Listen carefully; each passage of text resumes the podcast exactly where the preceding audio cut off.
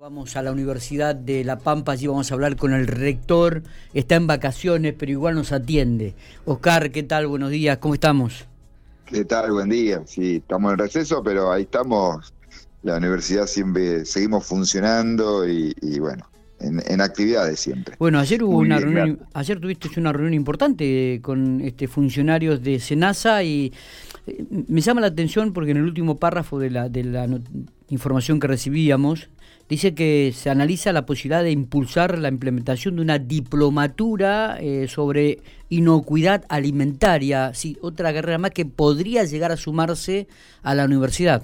Eh, sí, así, la verdad que ayer estuvimos con el presidente Senasa, que estuvo acá en La Pampa, eh, teníamos que mm, firmar un convenio que seguramente lo firmaremos más adelante por una cuestión técnica legal, pero estuvimos compartiendo digamos, la, la realidad de muchas cosas y también la, la posibilidad de, bueno, de hacer carreras conjuntas, que inclusive que Senasa pueda aportar también sus técnicos, su gente preparada como docente. Y, y, bueno, la verdad que esta diplomatura fue una opción y también inclusive el tema de laboratorios, que podamos pensar eh, en trabajar conjunto, inclusive ahí con, la, con veterinaria, pensando también eh, la actividad de Senasa en Pico y que podamos hacer mm, planteos juntos o cosas juntos, ¿no? Así que una reunión provechosa eh, en todo sentido y bueno, esto, no solo carreras, sino también difusión, extensión,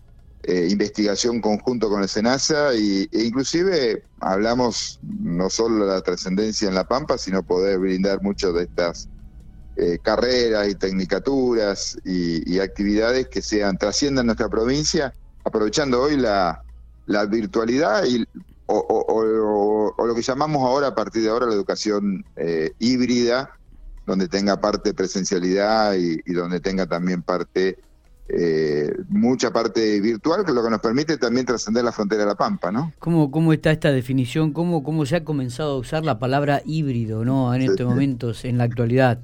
Este, no solamente en el ámbito llamamos semipresencial, ¿no? es lo mismo, digamos, pero bueno. No, no, pero es, es la palabra de moda. Es, una palabra de moda, es una palabra de moda. Pero está bueno esto, me parece, de, seguir incorporando algunas diplomaturas y tecnicaturas, porque me parece que las carreras cortas también van a ser algo que va a predominar en el futuro. Es una sensación, una percepción que tengo, este, Oscar. Sí, ayer justamente eh, hablábamos con el presidente de Senasa que también una de las modificaciones que en los últimos 10, 20 años ha ido cambiando en la universidad, que no solamente en aquella carrera larga, ¿no? De pensando en mi hijo el doctor, digamos, sino una universidad que vaya acercándose a las posibilidades concretas, a carreras cortas, a trabajar e inclusive con distintas instituciones para eh, dar estas posibilidades de carreras cortas, aunque después también se puedan relacionar y puedan estar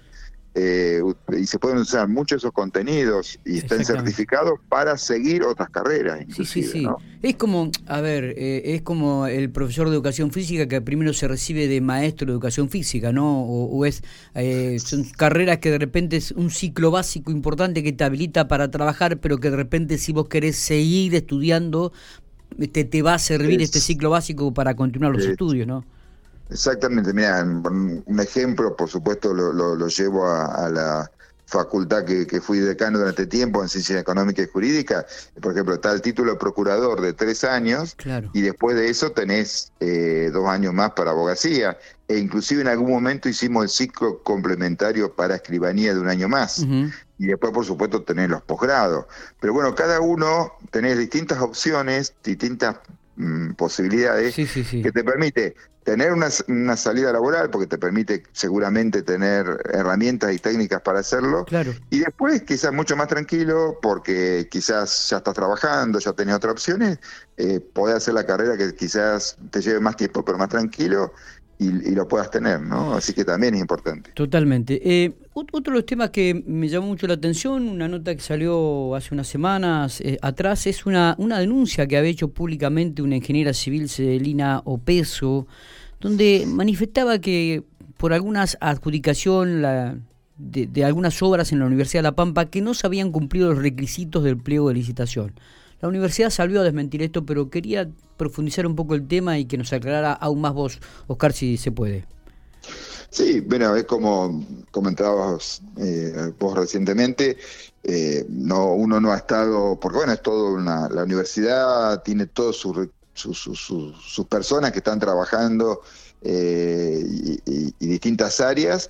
Esto recordemos que las, las obras, que bueno, esperemos que dentro de poquito podamos llamar nuevamente a la licitación de la obra ahí en Pico, que había quedado desierta la primera, y ya creemos que, dentro de pocos días vamos a licitar eh, el tema de las aulas eh, en, el Centro Universitario de General Pico, un planteo de hace años.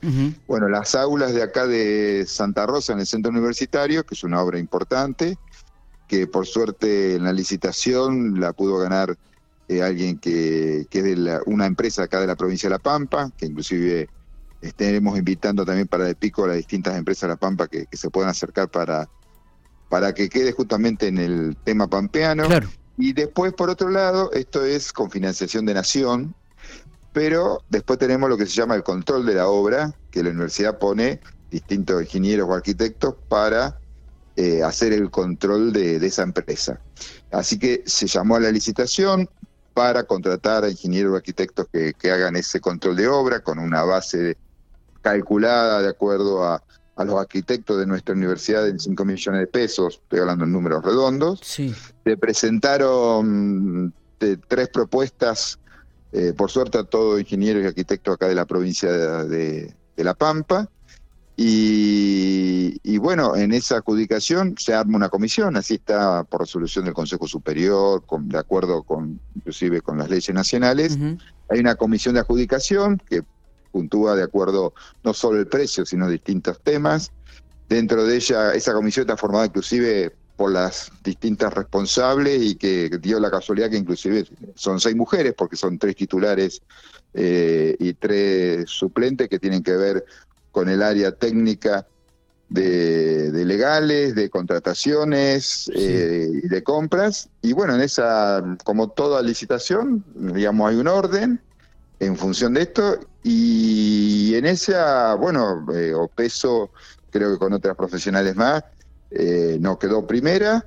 Como, todo, como en toda adjudicación tiene su posibilidad de hacer su impugnación, sé que estuvo consultando, mirando eh, que no estuvo de acuerdo, pero no la presentó formalmente y la presentó, no sé, públicamente hasta con una cuestión de género que creo que tenemos que, cuidarla mucho, ¿no? En este sentido, porque, vuelvo a decir, la adjudicación eh, la hicieron seis mujeres, o sea que no tenía nada que ver con, esto. Ella había ofrecido casi el doble y bueno, se la adjudicó a, una, a otro ingeniero de, de, acá de la provincia y, se hizo el contrato correspondiente, digamos. lo más importante de todo eso es la transparencia que hemos tenido en todo esto. Y yo creo que por ahí hay cosas que como sociedad no tenemos que acostumbrarnos a hacer denuncias públicas así sin... Si, para eso tenemos los canales regulares, todo fue transparente, todo está en la página web, tiene sus posibilidades de plantearlo. Sí, Opeso dijo en su momento que había perdido la licitación por su condición de mujer. Claro, pero es medio raro que seis mujeres no la adjudiquen a una mujer, ¿no es cierto? Porque hicieron la, la, digamos, esto de, ensuciar todo me parece medio, medio, creo que no tenemos que, tenemos que empezar como sociedad a, a cuidar, digamos, mm. el tema de género es un tema importante, hemos hecho tantas cosas en la universidad en los últimos tiempos, como digamos, en la diversidad, ¿no? También en la diversidad como la contratación de incorporación al justamente rectorado en General Pico del cupo trans, pero me parece que son cosas que venimos trabajando muy fuerte y acá hay una realidad de precio, ¿no? Es decir, el doble, claro. Eh, digamos, de que, quedó adjudicado. Está bien. Y eso es muy claro y lo salimos a aclarar porque me parece que la universidad no, no puede quedar, porque además no es no es la actividad, yo como rector no hice nada de eso, digamos, lo que fueron justamente toda nuestra comunidad, el personal no docente, las distintas áreas que son muy serios trabajando y la verdad que se han visto sospechados por una actitud que no tiene nada que ver, si cada uno se presenta, son las reglas de, de juego y si se presenta un valor más caro seguramente no quedará adjudicado, nada más que eso. Eh, Oscar, este, em, arranca el segundo semestre, dentro de poquito, la posibilidad de volver a la normalidad eh, en las cruzadas o va a seguir siendo la situación híbrida en la educación también en este segundo cuatrimestre? No, a ver, eh, creo que por lo menos las últimas reuniones que hemos tenido, sí. la última reunión del Consejo Superior es tratar en lo más posible de comenzar con la presencialidad ah. eh, en el segundo cuatrimestre, con, digamos, una también una aclaración que hemos hecho, inclusive lo hemos hablado con otros rectoras y, rectores. Eh, ¿Cuál es el tema? Que no podemos de golpe ahora, después de un año y medio, volver a la presencialidad como, como antes, ¿no? Fundamentalmente porque, eh, bueno, seguramente volveremos rápidamente a, a las partes de prácticas, pero tenemos que seguir teniendo los protocolos, nos estamos vacunando, estamos generando, pero no podemos de golpe generar algo que, que además, eh, con los protocolos y, el aforo, como le ahora también otra palabra que se usa, es, decir, es la reducción de la, de la cantidad de lugar libre para, para las aulas. Y además que hoy las chicas y los chicos están en otro, digamos, están todavía en sus domicilios y también la familia dice, bueno, a ver, esto realmente ya terminó, ya volvemos a antes, porque hay que alquilar de vuelta, hay que de vuelta eso preguntaba, ¿no? Entonces, lo vamos a tener que ir haciendo paulatino, eh, en ese sentido, y posibilitando, bueno, por ejemplo, empezaremos con los exámenes, que es un día, que vienen, que rinden, que, se pueden ir y volver en el día, y después eh, iremos por, por digamos, por grupo, y los que puedan ya ir presencialmente se pueden ir acercando, y los otros en formato híbrido poder seguir las clases por internet. Y bueno, seguramente vamos a tener un cuatrimestre que tenemos que tener cuidado en esto, de no ser que por querer volver, ojalá que estén dadas todas las condiciones de golpe a la presencialidad, haya muchos chicos que no puedan. Como a su vez fue hace un año y algo el tema de conectividad, ahora nos pasa la inversa que tenemos que hacerlo paulatino, ¿no? No, inclusive, eh, como vos decías, ¿no? Muchos chicos que vienen de otras provincias eh, tienen que comenzar a alquilar viviendas, departamentos, este, todo un movimiento que solamente es por cuatro meses, ¿no? Así que... Eh, claro. Me imagino que va a ser todo un análisis y paso a paso. Exactamente, digamos, la verdad que la pandemia se alargó tanto y además también cambió mucho culturalmente. Hay materias que se pueden eh, seguir en parte dando en forma teórica. Hay muchos chicas y chicos que le preguntan y decir, la verdad que para nosotros, en muchos casos, tener que ir a cursar a las 4 de la tarde no me permitía trabajar. Ahora puedo hacerlo en otro horario o puedo esto, una cuestión familiar. Y ya hemos tenido charlas y reuniones con, con distintos estudiantes y, eh, que, que, nos plantean, bueno, pero no se pierda mucho de la virtualidad porque eh, también te genera derecho, porque quizás yo ya curso, eh, estoy en mi casa y puedo venir los viernes y sábados, puedo hacer esto. Claro, sí, sí, sí. Ha modificado. ha, modificado, la realidad social. Exactamente.